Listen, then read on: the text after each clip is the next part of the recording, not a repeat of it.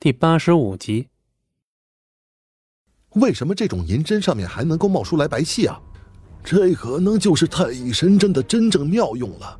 据说练习这种针法需要用很强的内功才能够驾驭，但是现在的医生都是需要去上学，并且不断的考证的，自然没有什么时间去学习内功的修行方法。有什么吗？不就是一些气功之类的东西吗？都是些怪力乱神的，根本就没什么出处。不能用科学的办法解释，又怎么可能真正的治疗好病人呢？听到这番话，孔如墨皱起了眉头。很明显，他对于对方的这些评价非常的不舒服。要知道，他也是学传统医学起家的，对于西方医学，他本身就持着包容的态度。但是现在面前这个家伙却直接否定了他们的全盘。这就让孔如墨觉得曹云平的格局有些低了。旁边的李莫西也注意到了孔如墨的神色，赶紧出来打圆场。第一针已经下去了，先看看情况吧。众人开始观察起来。李春平的生命体征，果然，张璇在第一针下去之后，李春平的生命体征直接平稳了下来。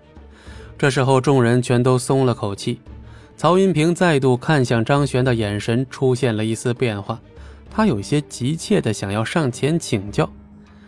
对于这种神奇的技术，他其实是非常想要了解的，因为这种东西根本不用任何的设备就能做到。如果他们真能学会，那一年里整个医院能省下来的钱，那可不是小数目啊！这位，这位小兄弟，你的治疗结束了吗？刚一开口，曹云平的话就被孔如墨打断。尽管曹云平很急，可孔如墨比他更急。孔如墨急切的想要知道张璇究竟是怎么做才能够成功的把这件事给办下来。要知道，这种生命体征垂危的状况非常危险，一个不对劲儿可能导致整个人直接一命呜呼啊！太乙神针能够扎进十三个隐秘的穴窍，我跟你们说了，你们也不明白。听到这里，孔如墨恍然大悟。其实，人体一直都没有被现代医学探索完全，就像是一些穴窍之类的地方就是如此。人身上的穴位有无数个，但是能发现的也就几百个。这几百个就已经能够对人体造成很多的效果。张璇他们这种针灸的方法，竟然能够刺激到一些并未被发现的隐秘穴窍。这要是传出去，那绝对是传统医学的大震惊啊！一想到这里，孔如墨目光如炬，宛如灿烂星辰呢。他想听听张璇如何说，但是现在张璇的治疗还没结束，他也只能忍着，期待站在一旁观看。你们这里有摄像机吗？用手机就可以。曹云平的手下李莫西立刻想到了拿手机拍呗。说到这儿，他们纷纷拿出了手机，就开始对着张璇录像了。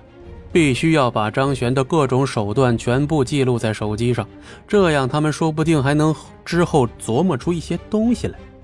倒是张璇并不在意他们这些动作。张璇现在正在思考第二针该扎哪里。在传统医学上，人只要生病都需要调养一番，只有调养到位了，才能成功恢复。也正是因为如此，张璇在帮母亲进行身体内阳气和阴气的调和。很快，张璇的第二针跟第三针以迅雷不及掩耳之势又扎了进去，还是脊椎。随后呢，李春平的身体竟然开始在床上不断的翻腾了起来。本集播讲完毕，感谢您的收听，我们精彩继续。